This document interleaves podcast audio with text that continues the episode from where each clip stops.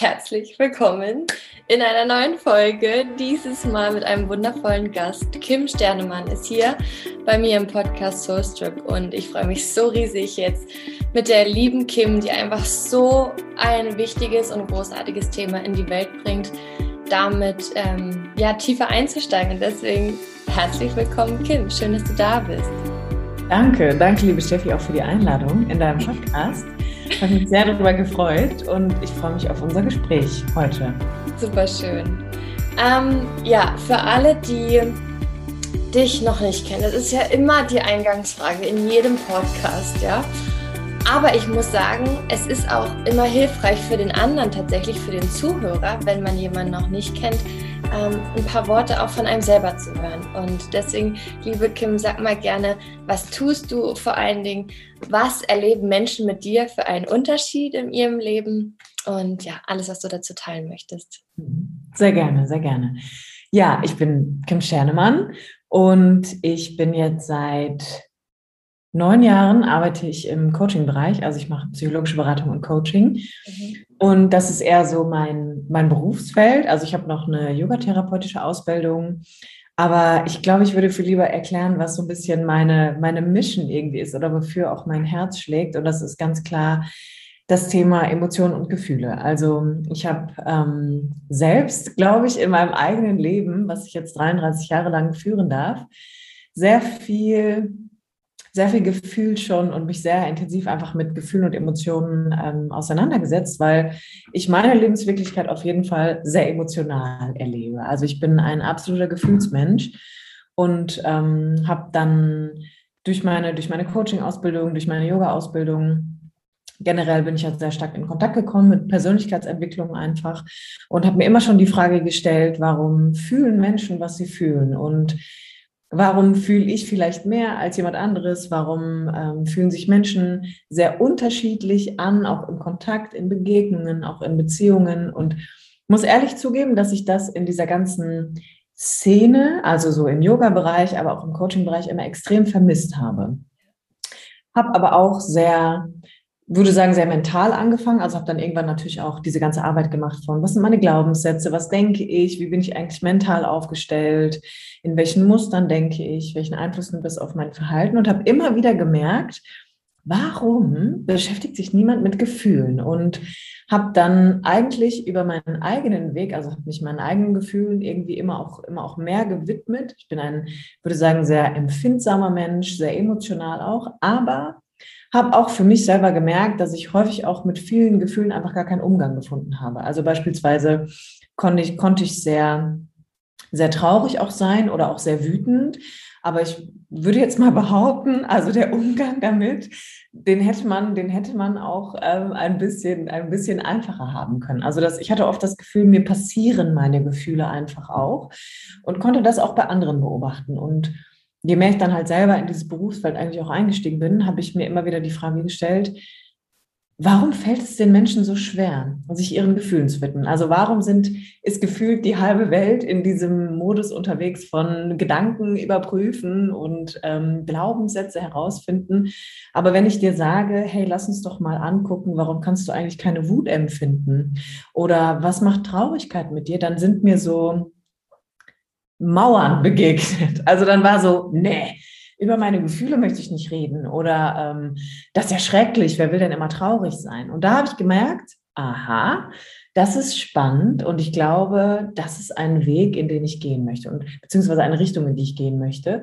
Und dann ist das immer mehr zu meinem Weg eigentlich geworden. Und ich habe immer mehr in Coachings Menschen dazu angeleitet zu sagen, lass uns doch mal, lass uns doch mal fühlen. Also lass uns doch mal auf die emotionale Ebene gehen und habe gemerkt, dass da ein riesengroßer Schatz vorhanden ist und dass da ein Potenzial drin ist, was ich so vorher eigentlich auch noch nicht erfahren habe. Also auch für mich selber nicht. Das, meine eigene Reise zu meinen Gefühlen hat ähm, super viel verändert. So viel verändert, was eigentlich die kognitive Ebene für mich überhaupt nicht leisten konnte und auch im, in der Begegnung mit anderen Menschen immer wieder zu bemerken, ich glaube, wir können, wir wissen überhaupt nicht mehr, wie man fühlt. Und ich glaube, wir wissen auch überhaupt nicht mehr, wie man mit so Gefühlen umgeht, die wir als negativ einordnen. Und ähm, Ja, that's my mission. Ne? Also ich bin, ich bin hier für Gefühle und Emotionen und ich möchte dieses Feld einfach immer wieder aufmachen. Richtig, richtig schön. Wenn du auch so sagst, dass ähm, und du auch so wahrnimmst, dass es viele Menschen gibt, die äh, einfach auch viel wahrnehmen. Da gibt es ja mittlerweile auch so eine Schublade von Sensibilität oder ähm, Feinfühligkeit. Würdest du sagen, es gibt Menschen, die sind einfach sensibler? Oder sagst du, nee, wir Menschen sind es schon grundsätzlich, nur die einen haben noch ein Stückchen mehr den Kontakt zu den Gefühlen und die anderen sind einfach schon so weit davon weg, dass sie halt quasi gar nichts mehr fühlen. Mhm. Also aus meiner Erfahrung würde ich sagen, das geht in alle Richtungen. Ne? Ich glaube, das hängt ähm, häufig auch sehr stark damit zusammen, wie sind wir aufgewachsen, was für definitiv auch Traumatisierungen haben wir erlebt. Ne? Also wenn ich jemand bin, der immer auf der Hut sein muss, im Außen zu sein und gucken muss, wie fühlen sich alle anderen an, damit ich mich richtig anpassen kann. Dementsprechend, dann muss ich schon eine gewisse Sensibilität mitbringen. Ähm, es kann aber auch definitiv sein, dass mein Werdegang dazu geführt hat, dass ich abgespeichert habe als Kind, Gefühle zu fühlen macht schwach und dann verliere ich meinen Platz vielleicht in meiner Herkunftsfamilie oder ich verliere den Bezug. Das heißt, ich distanziere mich von meinen Gefühlen. Also ich dissoziiere mich, so würde man das ähm, klassisch psychologisch einfach nennen. Das heißt, es gibt schon verschiedene Formen. Also generell würde ich das immer zusammenfassen unter, lass uns doch mal gucken, wie gut du im emotionalen Kontakt mit dir bist. Und beispielsweise, Steffi, wenn jemand hochsensibel ist oder eine gewisse emotionale Sensibilität mitbringt, heißt das noch lange nicht, dass ich im guten Kontakt mit mir bin. Das heißt, ich bin im Kontakt mit allen anderen, aber das heißt noch lange nicht, dass ich mit mir damit gut umgehen kann. Ne? Oder aber auch jemand, der für seine eigenen Gefühle eher stumpfer ist oder vielleicht unempfänglicher, würde ich das einfach mal nennen, der sich einfach innerlich sehr stark von sich abgegrenzt hat, der kann ja trotzdem Stimmungen im Außen wahrnehmen. Also da finde ich, muss man immer so ein bisschen differenzierter irgendwie gucken.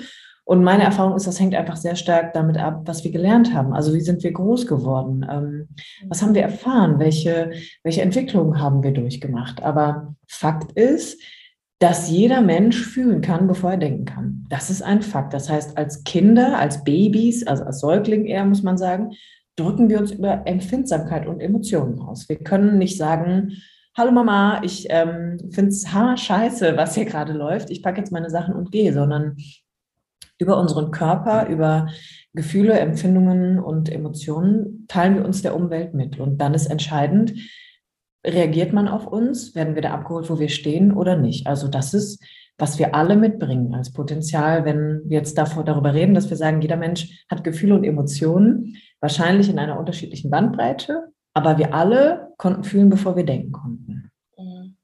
So, so schön.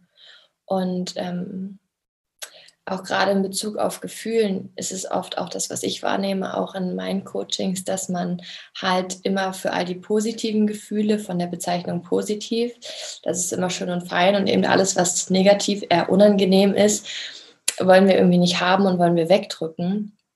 Und äh, das ist eine Möglichkeit. Es gibt natürlich verschiedene Möglichkeiten und jeder geht damit auch andersrum. Aber was würdest du denn sagen, ist denn für eine, ähm, für eine neue Welt, in der Gefühle nicht mehr falsch oder schlecht sind, ähm, ein gesunder Umgang? Und was würdest du dir wünschen oder was stellst du dir vor, ähm, was Normalität wird in Bezug auf die eigenen Gefühle? Mhm. Ich würde sagen, ich stehe so ein bisschen für mm, die Gefühle, die eigentlich niemand fühlen möchte. Also für die ist auch eine Bewertung, aber ich würde sagen, da schlägt auch so ein bisschen so mein Herz dafür. Ne? Dass, wie du schon richtig gesagt hast, wir ähm, klassifizieren ja alles oder wir bewerten alles. Das heißt, für die einen ist Freude was ganz Tolles und wir alle möchten glücklich sein und uns gut fühlen. Und sobald das in eine andere Richtung geht, die wir sehr negativ bewerten oder wo wir eine negative Konnotierung einfach drin finden, wie Traurigkeit, Wut, ähm, unglücklich sein, so würde ich das einfach mal zusammenfassen, fangen wir ja eigentlich an, dagegen zu gehen. Also wir fangen an, etwas in uns abzulehnen, das abzuwerten, das nicht haben zu wollen oder das wegmachen zu wollen. Und Weißt du, wenn wir, wenn wir Gefühle als einen Teil von uns wahrnehmen, dann wäre die korrekte Übersetzung dafür eigentlich, dass ich permanent einen Teil von mir nicht haben möchte.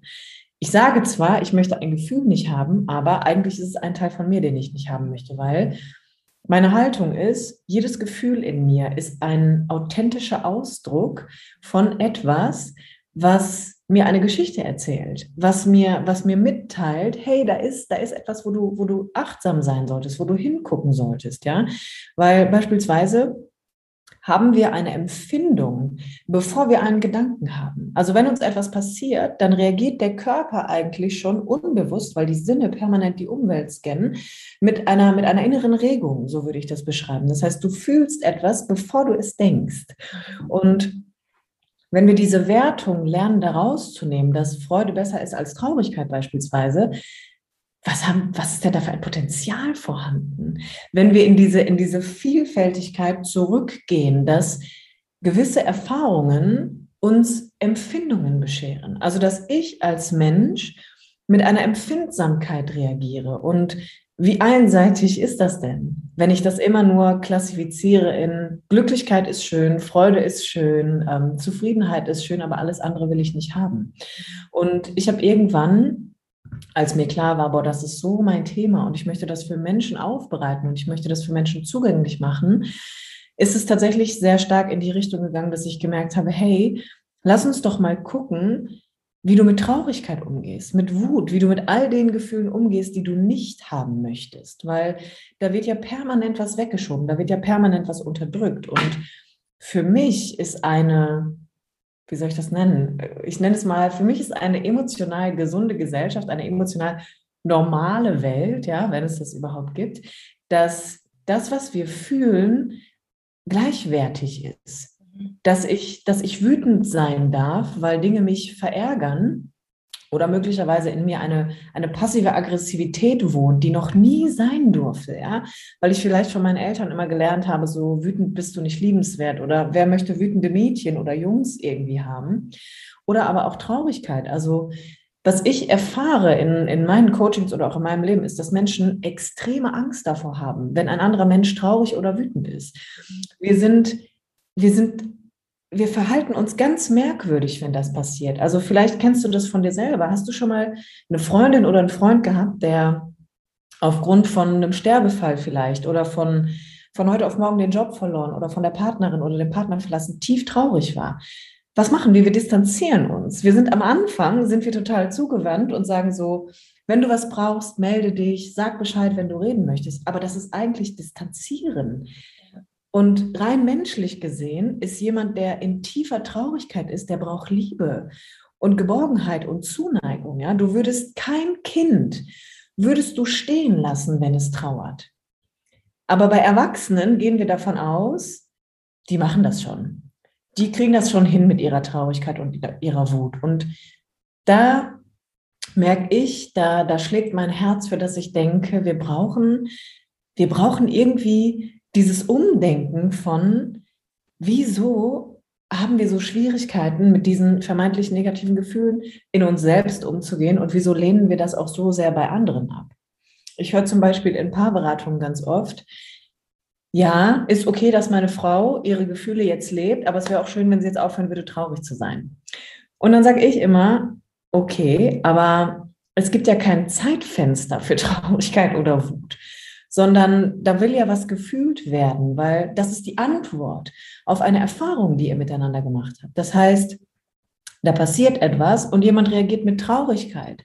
Aber dann kann ich ja nicht hingehen und sagen, cool, ich bin jetzt mal eine Woche traurig, sondern dann muss ich doch anfangen, mal Fragen zu stellen und mal zu gucken, wie kann ich mir erlauben, meine Traurigkeit zu fühlen und nicht nur zu denken. Warum bin ich traurig? Warum ist es so intensiv gerade? Wo spüre ich das? Wie begegne ich meiner Traurigkeit? Das ist ja ein, also für mich ist das so ein ganz, ganz neues Menschwerden, was da entstehen kann. Mhm. Und ist es so, dass ähm, du das auch mit deinen, durch dass du das mehr in Coachings auch integriert hast, den Gefühlen mehr Raum zu geben, dass das an sich auch nicht immer unbedingt eine schnellere Heilung ist, aber vor allen Dingen auch eine nachhaltige, weil ich halt nicht irgendwie mal kurz über irgendwas gehe und es kurz analysiere und eine Lösung finde und irgendwie so ein bisschen die Traurigkeit unter den Teppich kehre. Und dann irgendwie kommt sie aber Gewalt auf einmal wieder und ist halt so da, sondern ich weiß gar nicht, es, es gibt auch irgendwie so eine Zeit, aber äh, das mag ich persönlich auch nicht sagen, aber wenn man Gefühle einfach nur fühlen würde, also sie wirklich fühlen würde, wären sie an sich gar nicht so lange da. Und so wie du es wahrscheinlich gerade beschrieben hast, in dem Moment, wo wir es eigentlich schon bewerten, dass wir gerade nicht traurig sein sollten, dass wir gerade nicht wütend sein sollten oder was auch immer für eine Bewertung da ist, desto schlimmer wird es eigentlich. Absolut. Es ist ja nicht, du kommst ja nicht auf die Welt, Steffi, und hast schon dieses Bewertungsraster in dir, sondern vieles, was wir bewerten, ist ja irgendwie auch übernommen und adaptiert. Das heißt, irgendwann fangen wir an, die Welt in gut und schlecht zu unterteilen. Und das machen wir natürlich auch mit Gefühlen. Generell müsste man ja aber auch eigentlich sagen, alles ist erstmal einmal neutral. Und das ist es, weil jeder Mensch die Welt ganz anders erlebt. So auch die eigenen Gedanken und Gefühle, Beziehungen, was auch immer man da nimmt. Ja, das heißt, alles an sich ist neutral. Die Frage ist also, wo beginnt das Problem? Mhm. Und das Problem beginnt meiner Meinung nach bei Gefühlen da, bei Gefühlen und Emotionen und aber auch Empfindungen, dass es einen Widerstand gibt. Das heißt, dass ich irgendwann anfange, etwas nicht haben zu wollen, aufgrund einer Bewertung, aufgrund einer Erfahrung, die ich gemacht habe, aufgrund von Angst, aufgrund von Sorge, Befürchtungen etc. pp. Ja, das heißt, das Problem beginnt da, wo der Widerstand beginnt. Und ich will jetzt gar nicht sagen, dass der Widerstand den muss man, den muss man wegmachen, sondern jeder Mensch hat gute Gründe, auch für innere Widerstände, ja. Und ich bin, auch da wäre es eine Bewertung, wenn ich sagen würde, ein Widerstand ist was Schlechtes. Nein. Ich darf aber diesen Widerstand erforschen. Und dafür muss ich ja zwangsläufig mit mir und meinem Gefühl in Kontakt kommen, weil es gibt ja in mir immer, immer, immer, immer einen guten Grund dafür, warum ich Traurigkeit vielleicht befürchte, warum ich Angst vor Wut habe. Ne? Das heißt, da muss ich weitergehen. Und ähm, das ist meiner Meinung nach, wie du schon gesagt hast, ein extrem nachhaltiger Prozess, der da entsteht, weil wenn du dir, wenn du dich umguckst in dieser Persönlichkeitsentwicklungsszene und auch in der in, in Therapie, ja, also ich habe viele Klienten, die haben auch schon eine Therapie hinter sich, dann ist ja auch da, und ich will jetzt gar nicht verallgemeinern, ne? es gibt tolle Therapeuten, auch in meinem Umfeld und Therapeutinnen. Aber auch da ist es ja häufig so, dass das begrenzt ist. Also es wird wieder eingegrenzt. Das heißt, okay, dann fühlen wir die Traurigkeit jetzt mal. Lieben Sie, nehmen Sie an, lassen Sie zu und dann muss aber auch gut sein. Mhm. Aber die Frage ist, ist das, worum es wirklich geht? Und meine Antwort darauf ist nein, weil ähm, wenn ich etwas wirklich da sein lasse, dann habe ich keinen Einfluss darauf, wann es geht. Mhm. Aber dann gebe ich dem zumindest einen Raum. Und ich sage auch meinen Klienten oder habe das auch für mich ganz, ganz tief erfahren, dass ich mich auch erstmal davon distanziert habe zu sagen, ich muss hier irgendetwas annehmen. Ich muss hier gar nichts. Ich muss auch mal auch die Dinge, die ich nicht möchte, überhaupt nicht annehmen. Und genau da beginnt doch die spannende Reise. Das heißt, da merke ich doch, warum will ich es überhaupt annehmen? Das heißt, ich kann es nicht da sein lassen. Ich kann es nicht mal da sein lassen, wenn ich es schnell, schnell, schnell annehmen will. Und auch die Frage, warum kann ich es nicht annehmen? Das heißt, es hat immer zwei Seiten. Es hat immer zwei Perspektiven, auf die ich blicken muss. Und gerade bei Gefühlen, die ich nicht haben möchte, würde ich mich immer erstmal davon distanzieren, ich muss hier irgendwas annehmen. Ich muss gar nichts. Ich muss erstmal gucken, ob ich das da sein lassen kann. Genauso wie ich meine beiden Arme da sein lassen kann, meine Finger, mein Gesicht, meine Zehen. Ja, auch wenn ich es ablehne, auch wenn ich es hässlich finde oder nicht haben möchte, kann es da sein? Kann es überhaupt erst einmal da sein? Mhm. Und wenn da die Antwort Nein ist, wunderbar, dann wissen wir doch, wo wir mit, wo wir anfangen können. Nämlich mit dem Nein. Mit dem Nein von, ich will Traurigkeit nicht. Cool, lass uns da anfangen. Lass uns genau da anfangen. Wenn wir jetzt Richtung Herbst gehen, du lebst ja in Portugal, richtig? Ja. ja. Ist da eigentlich Herbst? nicht so richtig. Also es gibt, es wird schon ein bisschen kühler ähm, und die Blätter verlieren, die Bäume verlieren so ein bisschen die Blätter, aber so Herbst wie in Deutschland gibt es nicht, nee. Okay. Ähm, vielleicht geht es den Portugiesen im Herbst ja auch sehr gut. weißt du ein bisschen, worauf ich vielleicht hinaus will? Und zwar im Herbst, Winter, wenn wir weniger Licht haben, ähm, allgemein es früher dunkel ist, morgens noch dunkel ist, fängt es ähm, bei einigen Menschen ja an, dass es so eine saisonale Depression gibt. Mhm. Äh, für all die Zuhörer, die, und äh, davon kenne ich auch einige aus, aus meinen Coachings oder einige, die das einfach sagen, dass es sie sehr beeinflusst auch. Was, was würdest du da sagen? Was würdest du da mitgeben? So, also generell, dass es beeinflusst oder was so meine, was so meine Idee wäre, was man so präventiv machen könnte? Genau. Mhm. Also generell, ich sehe das so ein bisschen so, dass wir als Mensch ein Naturprodukt sind. Das heißt, natürlich sind wir beeinflussbar durch Jahreszeiten, durch Wetter, durch Temperaturen. Das macht einfach schon was mit uns. Ne? Ähm, ich muss tatsächlich sagen, ich habe den Herbst oder ich erlebe den Herbst auch nach wie vor. Ich fliege jetzt auch im Oktober ähm, nochmal zehn Tage nach Deutschland. Habe den immer als eine Zeit wahrgenommen. Das gilt aber jetzt einfach nur für mich als Person, in der ich die ähm, so ein bisschen so die offizielle Erlaubnis von ähm, meinem äußeren Umfeld, also dem Wetter bekommen habe, mich einfach um mich selber zu kümmern. Also wirklich auch diese Zeitqualität, die der Herbst mitbringt, nämlich Rückzug, loslassen, in sich kehren, in die Einsicht finden, in die Selbstbegegnung gehen. Ich habe das einfach so ein bisschen der Natur gleich gemacht. Also ich habe halt habe mir gesagt, ja, es ist schade, dass die Sonne jetzt nicht mehr so viel scheint. Heißt ja aber nicht, dass sie nicht, nicht da ist. Also ist ja trotzdem da, ich kann sie halt noch nicht sehen. Und habe mir immer die Frage gestellt, wie kann ich in mir so ein bisschen das Licht aufrechterhalten? Also wie kann ich in mir die Sonne wieder ähm, zum Vorschein bringen?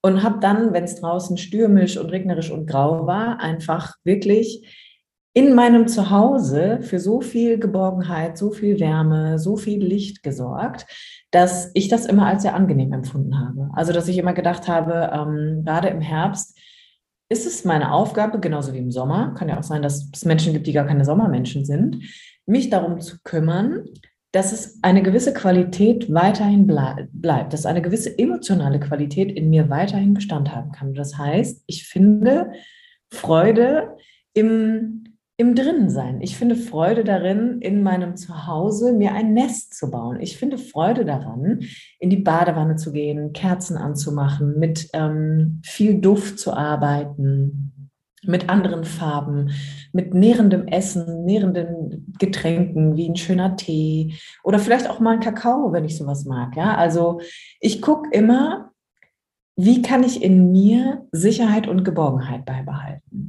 Das ist meine Ausrichtung. Und mir ist es dann irgendwann egal geworden, ob Herbst, Winter oder Sommer oder Frühling, weil ähm, ich einfach immer geguckt habe, wenn ich ein Naturprodukt bin, was kann ich lernen? Was kann ich jetzt hier tun, um in mir einfach im Licht zu sein? So würde ich das beschreiben. Richtig schön.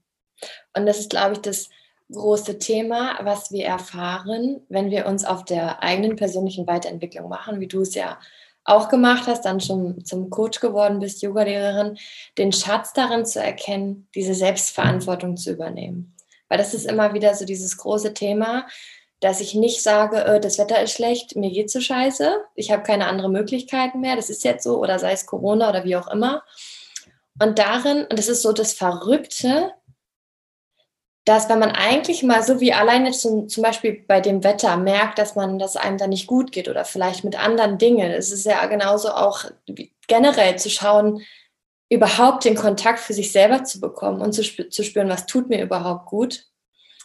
Ähm, und dann tatsächlich dafür einzustehen und das, das da nicht auf irgendwas zu warten, dass da irgendwie äh, irgendjemand klingelt und sagt, hier übrigens, das wäre äh, das wäre ganz schön und das wäre ganz toll, mach das mal jetzt, sondern man selber. Und deswegen vielen Dank für die Ideen. Das sind so kraftvolle Sachen dabei, die ich, die ich selber auch genauso mache. Was ich zum Beispiel auch mache, ist, auch wenn es regnet, auch mal im Sommer oder so, ziehe ich mir, ziehe ich mir helle Kleidung an. Und das ist so wahnsinnig, weil allein sowas zu sehen, dass ich nicht den Umständen ähm, unterlegen bin, sondern dass ich immer eine Wahl habe wie ich darauf reagiere ja. und wie ich trotzdem dazu beitragen kann, ähm, mich wohlzufühlen, weil in meiner Welt tragen Gefühle auch einen ganz, ganz großen Tablar dazu bei, dass ich sehe, was steckt eigentlich dahinter, vor allen Dingen auch welche Bedürfnisse habe ich ignoriert, welche Themen, welche Grenzen tue ich schon die ganze Zeit vermeiden, nicht kommunizieren, wo stehe ich nicht für mich ein. Und deswegen ist es so schön jetzt, gerade mit diesem Beispiel, wenn man da schon die Erfahrung sammelt und für sich sich es schön macht und nicht auf irgendwas anderes wartet und das dann zu übertragen. Und du hast unter anderem auch gesagt, sich selber zu begegnen. Mhm. Und das ist ja auch eines der, der Themen, wie ich es auch oft wahrnehme, dass Menschen Herausforderungen haben, mit sich allein zu sein und sich selber zu begegnen. Da weiß ich, fragen sich schon einige so, warum sollte ich das tun?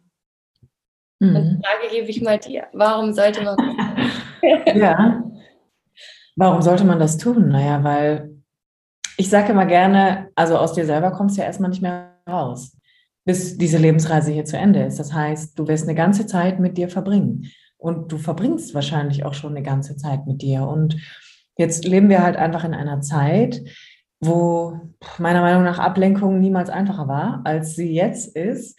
Ähm, und das führt natürlich immer dazu, dass ich immer von mir weggehe. Also ich bin ja noch mehr von mir weg und habe dann einfach auch gute, gute Ausreden und gute Kompensationsmechanismen, die mich immer wieder erneut in diese Spirale hineinbringen, dass ich von mir weggehe. Über Handy, Social Media, ich gucke bei WhatsApp rein, ähm, von Netflix über Amazon Prime. Also man kann sich ja von morgens bis abends wegmachen, wenn man so nennen möchte, ja.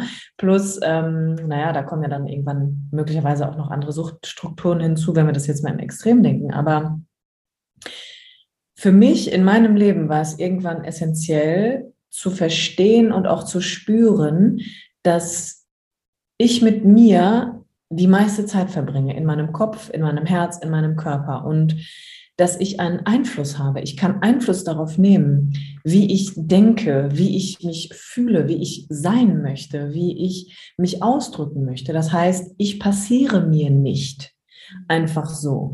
Und ich glaube, dass viele Menschen nach wie vor glauben, ihnen passiert das Leben einfach. Und sie haben, wie du schon sagst, keine Wahl. Und dann ist ja die Frage, warum ist das so? Und in den meisten Fällen ist meine Erfahrung da, das ist so, weil ich entweder die Nähe zu mir selber nicht aushalten kann, weil viele Menschen auch viele schlimme Dinge erlebt haben, die man einfach da nicht fühlen will. Und ich glaube, das ist total normal, das nicht zu wollen. Aber trotzdem braucht es irgendwann dieses Annähern zu mir selber, damit ich ein Verständnis für mich gewinne, damit ich weiß, wie ich dieses Auto, wenn man es als Bild nehmen will, steuern kann. Ansonsten sitze ich immer auf der Rückbank. Und dann werde ich gelebt, dann werde ich gedacht, dann werde ich gefühlt. Und wenn da dann Dinge in mir passieren, die sich einfach auch unfassbar schrecklich anfühlen können, dann ist natürlich die Frage, naja, Lebensqualität sinkt. Das ist das logische Ergebnis. Und da wäre mein Appell auch immer zu sagen, es ist maximal menschlich und zutiefst normal, wenn uns Dinge passieren und wir da mit tiefer Traurigkeit, Unverständnis, Wut, Aggression, ähm, Scham, Schuldgefühlen darauf reagieren. Aber das muss ja da nicht so bleiben, sondern dieser Kontakt zu mir, dieses Ich lerne mich kennen, ich lerne mich mal zu erspüren, bedeutet nicht immer unbedingt, ich muss da noch mal hindurchschlittern. Das ist ja genauso schrecklich, ja, dass man denkt, ich muss jetzt das alles noch mal fühlen. Nein, sondern ich lerne, diesen Umgang mit mir einfach auf einer ganz neuen Ebene kennenzulernen, damit ich überhaupt mal die Erfahrung machen kann, dass ich eine Wahl habe. Weil das ist ja, was wir Menschen alle zutiefst in uns wollen. Wir wollen eine Wahl haben, wir wollen innere Freiheit spüren, ja, und vor allem auch emotionale Freiheit. Aber eins kann ich gewiss sagen, dass ähm, dein Leben ist zu 99 Prozent ein emotionaler Weg. Wenn du dich mit dir schlecht fühlst, ist alles andere einfach nur eine Ablenkung und Kompensationsveranstaltung. Gefühle entscheiden darüber, ob ich morgens aufstehe, ob ich in meiner Beziehung bleibe, ob ich zur Arbeit gehe, ähm, ob ich mit mir in Kontakt sein möchte oder nicht, ob ich mein Leben als erfüllend und gelingend erlebe. Da kann ich noch so viele Affirmationen durch meinen Kopf jagen, Intentionen haben, gute Absichten haben, ja. Ähm, wenn das hier oben läuft wie eine Kassette, die einen Sprung hat und unterhalb meines Halses, ich nenne das immer, wenn ich dann nur Kacke-Gefühle habe, dann wird sich gar nichts verändern. Dann werde ich auch nichts verändern können. Dann werde ich aus mir heraus niemals das Gefühl haben, ich bin hier richtig und ich bin richtig so, wie ich bin. Hm es ist einfach nur wahnsinnig, ähm, weil ich selber nochmal so viel mehr mit Gefühlen in Kontakt gekommen bin durch meinen Sohn. Der ist jetzt mittlerweile anderthalb.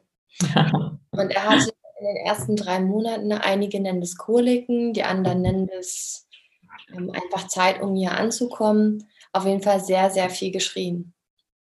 Und es war das erste Mal Mama, das erste Kind, eine Welle an Emotionen, unfassbar, unfassbar. Und gleichzeitig die beste Erfahrung und die beste Möglichkeit, meinen eigenen Emotionen nochmal näher zu kommen. Und das ist so, so, ja, so schön auch gewesen, weil ich mich dadurch auch gefragt habe, wie möchte ich denn mit ihm auch hm. Sein in seinen, in seinen Gefühlen. Denn das, was du vorhin auch gesagt hast, Kinder leben einfach noch so ihre Gefühle und sie sind uns ja in vielerlei Hinsicht einfach die größten Lehrer und Vorbilder und vor allen Dingen in den Gefühlen. Und was würdest du sagen, weil ich auch weiß, dass einige Zuhörer hier Mamis sind und sich selber gern äh, weiterentwickeln, über sich lernen möchten, aber auch, auch bereits Kinder haben und auch da bereits ähm, anfangen wollen, etwas anders zu machen auch gar nicht, weil vorher alles schlecht war oder so, sondern einfach nur Dinge zu hinterfragen, wie man es selber kennengelernt hat. Und was würdest du da sagen im Umgang mit Kindern?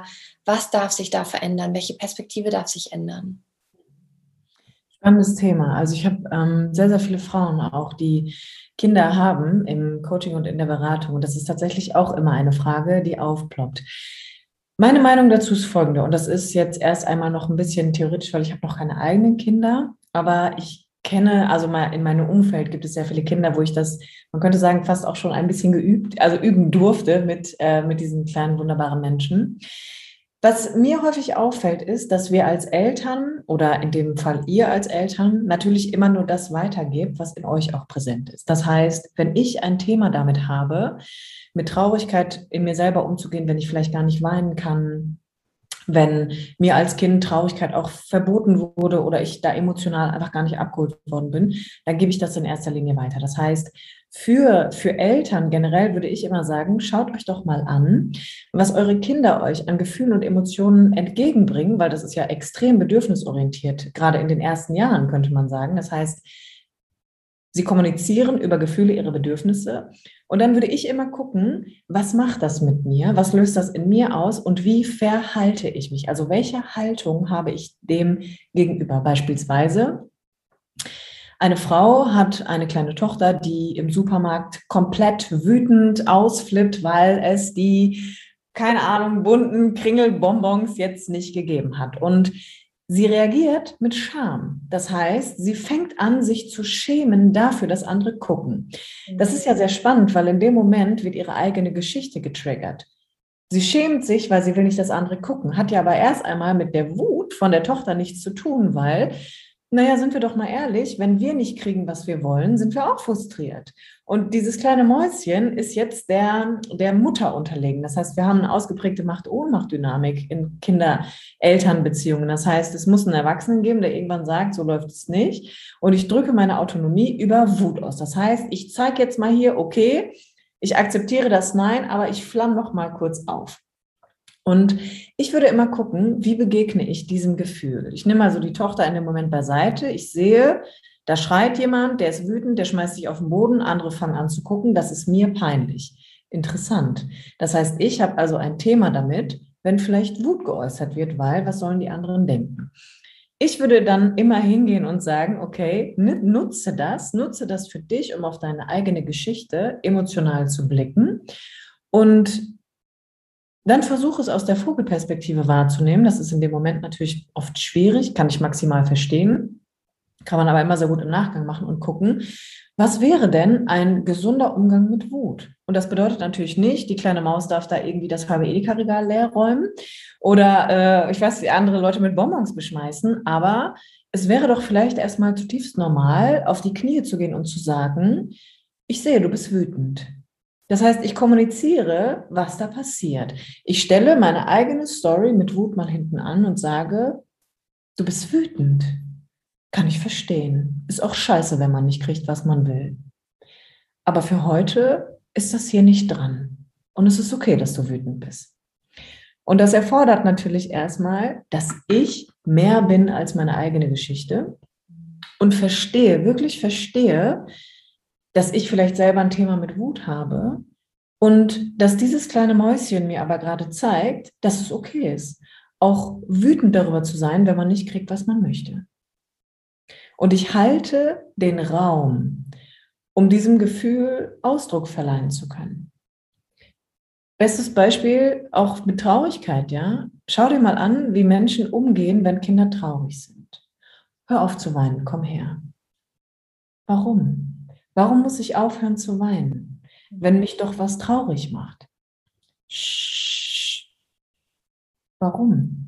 Ja, Laute beruhigen das Nervensystem, gar keine Frage. Und ich glaube, dass es oft aus der eigenen Überforderung auch entsteht, dass wir Dinge tun. Aber erst einmal würde ich immer den Ansatz wählen und sagen, ich kommuniziere, was ich wahrnehme. Oh, du bist traurig, weil da laufen Tränen über dein Gesicht. Was macht dich denn so traurig? Ich würde versuchen, in den Dialog zu gehen, auch mit, mit demjenigen, der es fühlt, ja. Ich habe zum Beispiel auch mit meinem Mann, wenn ich traurig war und der gesagt hat, komm her, du musst nicht traurig sein, habe ich irgendwann gesagt, stopp, ich bin aber traurig, lass mich traurig sein. Und dann hat er gesagt, ja, stimmt, hast eigentlich recht. Warum will ich, dass du nicht mehr traurig bist?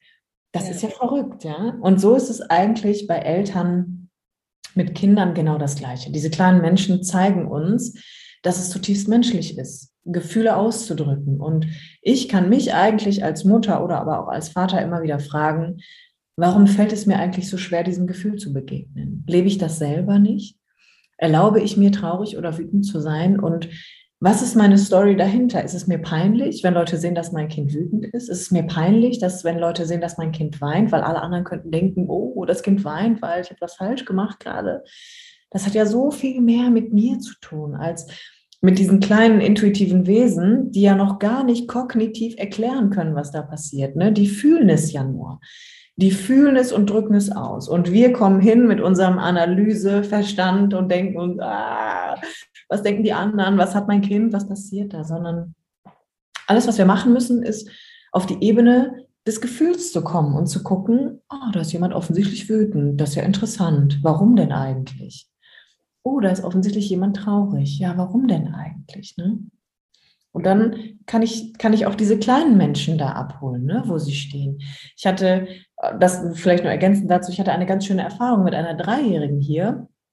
Die hat bitterlich geweint auch einfach. Und dann bin ich auf die Knie, bin auf Augenhöhe gegangen und habe gesagt, also ich habe den Eindruck, du bist furchtbar traurig. Und dann hat sie so geschluchzt und hat gesagt, ja, und dann habe ich gesagt, wo fühlst du denn diese Traurigkeit? Und dann hat sie gesagt, ganz tief in mein Herzen. Und dann habe ich gesagt, ja, das, ja, das kenne ich, ne? Was ist denn da in deinem Herzen? Und sie gesagt, es tut so weh, es tut so weh, weil Mama einfach nicht Zeit hat, mit mir zu spielen. Und dann habe ich gesagt, ja, das ist, das würde mich auch traurig machen, ne? Weil was drückt sich da eigentlich aus? Da drückt sich aus, ich möchte in Verbindung mit dir sein. Hab Zeit für mich, sei da, nimm mich wahr. Da drückt sich ja so viel mehr aus. Und dann war es irgendwie auch, dann hat sie auch gesagt, ja, wie, wie habe ich gesagt, wie können wir denn jetzt mit dieser Traurigkeit mal umgehen? Und sie gesagt, jetzt ist eigentlich auch schon gut, weil oh, jetzt konnte ich das einfach mal, ich konnte es einfach mal da sein lassen. Ich konnte einfach mal traurig sein. Und dann habe ich auch echt gedacht, das ist, die sind ja so nah an sich dran, so nah, dass die eigentlich genau wissen, was sie brauchen, was sie wollen. Aber wir dürfen zuhören, wir dürfen da sein, wir dürfen dem für einen Moment den Raum geben, ohne dass wir Angst vor Traurigkeit haben müssen oder das Gefühl haben müssen, wir werden da so, es ist ja herzzerreißend, wenn Kinder weinen. Ne? Ja. Aber das ist eigentlich nur, weil wir auch mit Traurigkeit nicht umgehen können. So, so schön. ähm, was, es ist auch so verrückt, was ich dann selber erlebt habe wenn der Kleine geweint hat, dass ich dann instinktiv, also instinktiv im, so impulsiv Redewendungen hatte wie, oh, schau mal da draußen, schau mal da ein Vogel. Und dann irgendwann so, stopp, nein. So, und dann, und mittlerweile ist es das Neumuster. Mittlerweile gebe ich dem ganzen Raum und ich merke wirklich, wie sensationell es fürs Kind und für einen selber ist. Weil man selber dadurch auch nochmal wirklich daran heilt.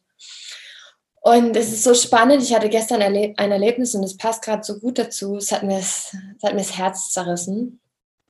Ähm, ich war bei uns hier in der Nähe auf einem, in einem wunderschönen Park und da gibt es einen Spielplatz. Und dann war ich da mit meinem Kleinen und wir haben gespielt und dann äh, habe ich so eine Gruppe von Kindern gesehen und drei Frauen und ich dachte aber, hm, vielleicht auch Mamis, die sich treffen. Und dann habe ich aber gesehen, da sind so Kinderwegen. Also war das ein Kindergarten mit drei Erziehern. Und dann war da ähm, unter anderem auch eine Erzieherin, wo auf einer Bank saß und ein Mädchen saß an ihr ange, angelehnt. Und irgendwann ist die Frau dann weggegangen und das Kind ist dann auch aufgestanden und war aber eben total traurig und hat auch irgendwann richtig angefangen zu weinen und hat versucht, bei den Erziehern Kontakt aufzunehmen. Also ich weiß nicht, ob sie vorher irgendwie was falsch gemacht hat oder ähnliches. Und auf jeden Fall habe ich das Ganze beobachtet, weil ich einfach schauen wollte, was, wie, wie wird ihr begegnet, was ist mit der Kleinen. Und sie hat geweint und irgendwann war es dann auch so, dass sie auf diesem Platz stand und von Erzieherin zu Erzieherin schluchzend gelaufen ist, um einfach nur in den Arm genommen zu werden. Und dann habe ich so in dem Moment auch dann eine Wut gemerkt und so und war mit der dann total in Kontakt und ich habe gefragt, okay, was habe ich jetzt für eine Möglichkeit? Und ähm, dann habe ich gefragt, was, was, warum das Kind gerade nicht aufgenommen wird, weil ich habe überlegt, entweder ich schaue jetzt weg oder ich spreche es jetzt an. Und dann habe ich gemerkt, das geht nicht. Ich muss es jetzt ansprechen. Dann habe ich gefragt, eben, warum wird das Kind nicht aufgenommen? Und dann habe ich gemerkt, dass die Erzieherin eigentlich gar nicht mit mir kommunizieren wollte, weil ich auch die andere Sicht kenne. Ich kann mir auch vorstellen, dass es viele Eltern gibt, die den, den Erziehern, den Pädagogen immer wieder Vorschläge und sowas macht und wo auch die Erzieher sich möglicherweise in ihrer Arbeit, in, ihrer, in ihrem Wert, in ihrem Dasein nicht gesehen fühlen.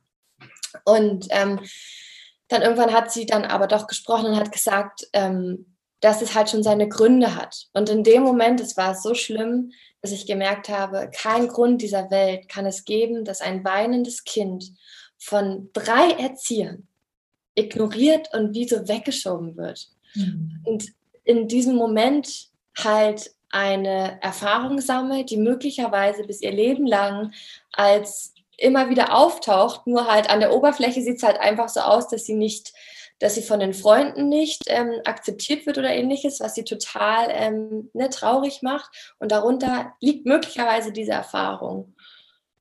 Und durch das ich dann gegangen bin, weinend, weil ich dann gemerkt habe, okay, ich kann auch meine Gefühle gerade selber nicht äh, zuordnen. Ich kann gerade auch keine Worte finden, weil ich auch gerade eher wütend bin, was, wo ich auch weiß, dass das einfach gerade auch nicht fair der, der Erzieherin ist. Also habe ich für mich den Weg ge ge gewählt, dass ich gehe mit dieser Traurigkeit, bin da weinend rausgegangen und habe mich dann gefragt, okay, und was habe ich jetzt für eine Möglichkeit? Also erstmal, was zeigt mir das? Und ich habe gestern Abend dann nochmal, als ich das dann meinem Freund erzählt habe, auch nochmal gemerkt, wie krass mich das mitnimmt und wo ich für mich erkannt habe, gefühlt war ich das. Ja. Und dadurch, und dann habe ich mich gefragt, okay, was, was, was habe ich jetzt für eine Möglichkeit? Ich habe ich hab den Kontakt zu meinen Gefühlen gehabt und ich habe mich gefragt, was steckt dahinter und gleichzeitig, wie kann ich diese Gefühle aber auch nutzen, auch diese Wut. Mhm. Und für mich war es vor allen Dingen diese Wut, dass das ganze Wissen auch mittlerweile, was, was immer mehr Raum bekommt, Gott sei Dank, trotzdem noch nicht da ankommt. Und es ist mit Sicherheit nicht nur im Kindergarten, sondern auch bei den Eltern. Und gleichzeitig ist daraus die Idee entstanden, dass ich mich an Kindergärten wende oder an anderen Möglichkeiten, um Vorträge zu halten und Workshops zu geben. Und richtig krass, ich habe das direkt, als ich zu Hause war, an dieser Welle durchlaufen habe, in meiner Insta-Story geteilt gehabt und gefragt, weil ich einfach dazu gar keinen Bezug habe. Weil vorher dachte ich auch immer, man kann nichts am Bildungssystem ändern und so weiter. Und habe gefragt, hey, vielleicht könnt ihr mir hier irgendwie helfen. Vielleicht habt ihr irgendwo eine Idee, dass ich mit irgendjemand sprechen kann und irgendwo anfangen kann, Impulse zu geben, Perspektivenwechsel, auch mit einer wertschätzenden Art. Und daraus sind Ideen entstanden und das ähm, war einfach nur Wahnsinn für mich, eben weil wir gerade nochmal über Kinder sprechen, dieses, weil ich auch glaube, dass das, was ich jetzt beschrieben habe, wie es mit dem Kind war, das hat geweint und wurde nicht gesehen oder so wie du das beschrieben hast, welche Erfahrung du gemacht hast, trägt mit in meiner, in meiner Wahrnehmung ganz, ganz groß dazu bei, dass wir so diese Selbstzweifel haben, weil wir uns in unseren Gefühlen nie wirklich gesehen, verstanden und da sein lassen haben dürfen. Und dadurch so eine Trennung von uns und unserer inneren Welt und demzufolge auch unseren Gefühlen bekommen haben. Und ähm, genau aus, diesem, aus dieser Perspektive heraus hast du dazu vielleicht noch ähm, ein oder zwei Tipps, wie Frauen, Menschen, Männer, Mamas, wenn sie ihren Gefühlen begegnen, mit umgehen können. Heißt es zum Beispiel für dich Wut, okay, ich äh, nehme den Raum und lass die Wut raus oder ich, ähm, ja, also lass, mir, lass uns gerne mal wissen, was da so deine Anregungen zu sind.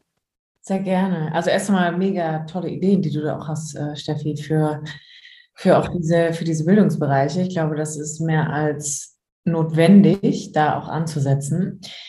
Was mir in den letzten Jahren häufig begegnet ist, und das war, waren halt sehr viele Mütter tatsächlich mit kleinen Kindern, ähm, alleinerziehend, aber auch in Partnerschaften, war, dass ich herausgefunden habe, bei, gerade bei Müttern ist Schuld ein riesengroßes Thema.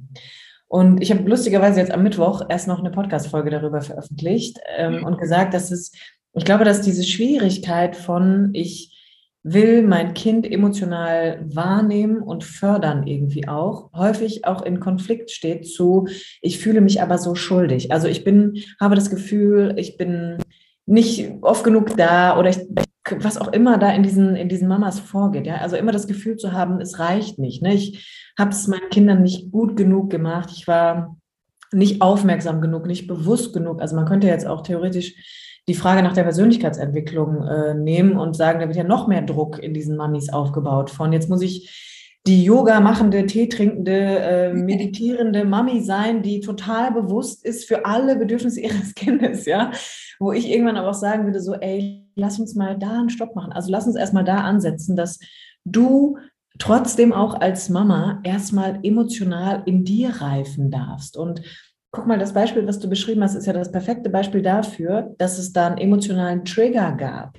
Das heißt, dieser kleine Mensch hat in dir die Traurigkeit getriggert. Und da ist ja, ist ja, wäre die erste Frage, wie alt ist das Gefühl? Das heißt, da gibt es in dir ja erstmal noch ein Resonanzfeld, wo ich sagen würde, du als Mama, so toll du das machst mit deinem Sohn oder deiner Tochter, die du hast, du darfst auch erstmal auf dich wieder gucken und gucken, lebe ich jetzt 24/7 auch in diesem Schuldgedanken von, ich muss jetzt alles richtig machen für mein Kind? Oder aber darf ich mir auch, darf ich mir Fehler erlauben und darf ich mir auch erlauben, meine eigene Emotionalität nochmal unter, unter, den, unter den Sockel irgendwie zu legen und zu gucken, was passiert da eigentlich in mir? Und das ist immer das, wo ich eigentlich auch mit Müttern anfange, dass ich sage, ey, ihr dürft maximal überfordert sein. Ihr dürft auch keine Lust mal haben auf Spielplatz, Windeln, Babybrei, Öko-Kleidung, was auch immer da kommt, ja, Mutter-Kind-Yoga, ähm, weil genau da öffnet sich ja auch die Türe, dass ich vielleicht und ich klassifiziere es jetzt nur mal für die Mütter, ja, da sollen sich die Väter gar nicht ausgeschlossen fühlen, aber da öffnet sich doch die Türe, Steffi, wenn ich in der Rolle als Mutter merke, ich bin sauer. Ich bin sauer, weil ich bin müde, ich bin überfordert. Und jetzt gerade habe ich keinen Bock auf mein Kind. Genau da komme ich doch in Kontakt mit Gefühlen, die ich vorher vielleicht nicht hatte. Mhm. Und bin dann wieder so, darf ich nicht fühlen? Doch, darfst du fühlen. Mhm. Doch, darfst du fühlen, weil Mama sein ist eines der krassesten Dinge auf dieser Welt. Ja, genauso wie Papa sein. Das heißt, mein Tipp ist, du kommst über dein Kind mit Gefühlen in Kontakt, die du vorher vielleicht gar nicht auf dem Schirm hattest. Mhm. Und all die Gefühle, die du da unterdrückst, da kannst du anfangen. Genau da beginnt deine Reise. Da muss ich gar nicht, muss ich gar nicht immer nur gucken, wie gehe ich mit den Gefühlen von meinem Kind um, sondern wie fühle ich mich durch mein Kind? Mhm. Was lehne ich da ab? Was kommt mir da entgegen? Was begegne ich da? Und dann, wow, da hast du mehr als genug an Prozess bestimmt und Dynamiken, die da beginnen. Und das hast, so aus Erfahrung eigentlich auch immer das, ähm, wo ich schon mit Mamas arbeiten durfte, die da einfach auch irgendwann mal völlig in Tränen zusammengebrochen sind und gesagt haben, ich bin manchmal auch einfach wütend, wütend darüber, dass mein Leben komplett anders ist. Und dann sage ich oft, und durfte diese Wut vorher mal sein? Nein, das ist jetzt neu. Ich Und ich schäme mich dafür, wütend zu sein, weil mein Kind kann da nichts für. Ja, dein Kind hat auch nichts damit zu tun. Das ist in dir, da kommt was in dir, bricht eine neue Ära an emotionaler Reife an. Und das erlebst du durch die Erfahrung der Mutter. Wunderbar. So schließt sich doch der Kreis am Ende wieder. Wir müssen gar nichts tun, ja. Das Leben findet uns. Und das, was wir lernen sollen, findet uns auch. Wir müssen uns eigentlich nur dem stellen und gucken so, oh krass, das macht also Mama sein mit mir. Und da beginnt dann mein Weg in die emotionale Reife. So schön. So schön. Eine äh, letzte Frage habe ich und zwar, was ich äh, von meinem Umfeld und auch von Klienten immer wieder kenne, ist, wenn es um Gefühle geht, nicht nur bei einem selber, sondern mit dem Mann. ja, ja. Typische, ich kann mit meinem Mann nicht sprechen, der will nicht reden, geschweige denn Gefühle zeigen. Was ist da deine Devise? Wofür brauche ich denn einen anderen, um Gefühle ze zu zeigen? Mhm. Also meine Frage, ich gucke immer, was will ich denn über meinen Partner fühlen? Und was wird mir denn, was glaube ich, wird mir denn emotional verwehrt, wenn der das nicht macht? Da ist ja auch nur, ich sage mal, das ist ein bisschen so wie, ich will ja was konsumieren. Mhm. Also ich möchte ja ein bestimmtes Gefühl über den anderen konsumieren. Und weil der das nicht so macht, wie ich das will, wird mir was verwehrt. Mhm. Und da sind wir eigentlich auch wieder beim Ursprung was passiert denn, wenn dir das verwehrt wird? Dann fühle ich mich alleine. Dann fühle ich mich abgewiesen. Dann fühle ich mich abgelehnt. Was passiert denn, wenn du abgelehnt wirst?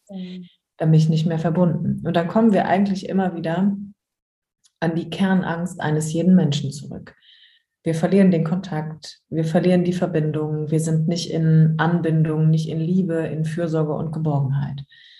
Und das ist eine kindliche, das ist eine kindliche Traumastruktur, die meiner Meinung nach in jedem Menschen ist, weil wir alle eine Erziehung durchlaufen und unsere Eltern, weiß Gott nicht, perfekt waren. Und das mussten sie auch einfach nicht sein. Ja. Aber der Partner ist unter anderem, genauso wie Kinder meiner Meinung nach, die beste Spielwiese, um die eigenen Gefühle nochmal unter die Lupe zu nehmen ähm, und auch hier wirklich zu gucken, welche, vor welchen Gefühlen habe ich Angst? Was kann ich in mir noch gar nicht erfüllen und dafür brauche ich jemand anderen? Warum glaube ich eigentlich, dass ich meinem Partner vorschreiben kann, wie er oder sie zu sein haben sollte? Ne? Mm, das ist, hat alles mit mir zu tun, meiner Meinung nach. Also immer wieder den Fokus auf dich selbst nehmen und gucken, was mache ich da und warum will ich über den anderen etwas fühlen? Warum, warum geht das in mir nicht? Warum kann ich das in mir nicht anmachen? So schön, ja. Und so wie du sagst, so jedes Thema, was man hat, findet einen. Und ähm, deswegen auch die Frage nach Kindern oder nach dem Partner, denn je näher man sich ja kommt, je wichtiger einem das wird, desto mehr zeigt sich einfach auf. Weil wenn mir was wichtig ist, habe ich Angst, etwas zu verlieren oder ja, diese, diese, ähm, dieser Reiz ist viel, viel intensiver da, dass ich, wenn ich jetzt mit einem Bekannten auf der Straße, der mich doof anmacht oder so, finde ich das vielleicht auch kurz doof, aber dann lasse ich das wieder hinten fallen. Aber bei jemandem, der mir wichtig ist und je wichtiger jemand einem ist, desto mehr ist da was da. So, so schön. Und es muss was mit mir zu tun haben. Es ist, meine Haltung ist da wirklich durch und durch. Alles um mich herum ist eine Verlängerung von mir. Ja. Und auch mein Partner muss gewisse Anteile in sich haben, die es auch in mir gibt. Sonst wären wir nie in eine Beziehung mhm. zueinander getreten. Und auch meine Kinder, auch meine Kinder sind eine Verlängerung von mir. Das heißt, was ist mein Anteil? Was ist auch hier mein emotionaler Anteil an dem Ganzen? Ja, und ähm, ich sage das immer so gern. Für uns ist es halt gewohnt, dass wir einmal im Jahr zum Zahnarzt gehen oder zweimal, dass wir zum Frauenarzt gehen, vielleicht auch zum Hausarzt. Und es ist halt so schön, wenn man nicht nur einmal im Jahr, sondern so ein bisschen öfters äh, auch bei sich ein Check-up macht. Ja, absolut. In, in Kontakt kommt. Und deswegen vielen, vielen Dank für dieses wundervolle Gespräch mit dir. Lass mal gerne wissen, was man für Möglichkeiten hat, mit dir zusammenzuarbeiten. Ich weiß, ab dem 1.10. kommt, also warte mal, morgen in zwei Tagen Tatsächlich ab dem 1.11. ich hatte, es gab einen kleinen, es gab einen kleinen Zahlendreher, aber ähm, um einfach vielleicht deine Frage da direkt zu beantworten, ja. du spielst wahrscheinlich auf meinen Online-Kurs, den Gefühlsecht-Kurs genau. an. Genau, Gefühlsecht ist ein ähm, Programm, was man in seinem eigenen Tempo durchlaufen kann. Den habe ich äh, dieses Jahr jetzt schon vier, vier Runden gab es, also ich habe ihn viermal laufen lassen. Es gibt immer Live-Sessions, wo ich dann auch Fragen beantworte. Aber es geht tatsächlich um Gefühle. Also es geht darum, sich seiner emotionalen Ebene ähm, zu widmen. Da gibt es ein Workbook, was ich selber designt und entworfen habe. Es gibt ähm, 21 Videos mit Inhalten, die ich erkläre, aber auch 21 Meditationen, die dafür einfach aufbereitet worden sind, als auch Visualisierungsübungen und Audioübungen.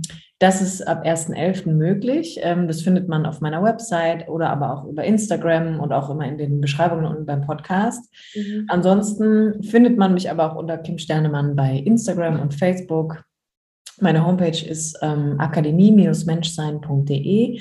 Da kann man sich auch für ein 1 zu 1 Coaching noch bewerben. Das ist ähm, noch möglich. Dieses Jahr gibt es noch zwei Plätze und ansonsten dann halt für 2021 wieder. Aber das sind so die Möglichkeiten und ähm, in den, die meisten finden mich dann eigentlich auch über Instagram und da werden auch immer so die News mitgeteilt oder aber über meinen Podcast, der auch jeden Mittwoch dann erscheint. So, so schön. Ich äh, bin ja. ein riesengroßer Fan und ich freue mich auf alles, was da noch von dir kommt. Und deswegen nochmal vielen Dank auch hier für den Input, für die Anregung und für den einen oder anderen Unterschied, die es bestimmt schon macht, weil ich glaube auch mit das so elementarste ist, was schon diesen riesen Unterschied macht, ist, wenn wir jedes Gefühl, was wir haben, einfach die Bewertung rausnehmen. Ja. Und das ist ähm, so schön, dass das hier auch nochmal den Raum bekommen hat, genau dafür. Danke dir auch, Steffi, für dein, für dein Sein und dein Tun. Es war mega angenehm. Du hast eine ganz, ganz, ganz beruhigende und sympathische Energie und das hat mir wirklich viel Freude gemacht. Vielen lieben Dank nochmal für die Einladung. Schön. Jetzt habe ich Freude. Wenn wir jetzt ja, auch schön. okay, also vielen, vielen Dank, liebe Kim. Ich packe alle äh, Infos, die du jetzt auch geteilt hast, wie deine Website und so in die Show Notes. Schaut da gerne rein für alle, die ähm, zuhören. Ich schaue mal auch, dass ich vielleicht ein paar Teilausschnitte hier auf Instagram auch noch als Video teilen kann, weil es ist ja jetzt mein erstes Interview und deswegen vielen, vielen Dank. Sehr schön, danke. Alles Liebe dir. Liebe dir auch. Wiedersehen. Ciao.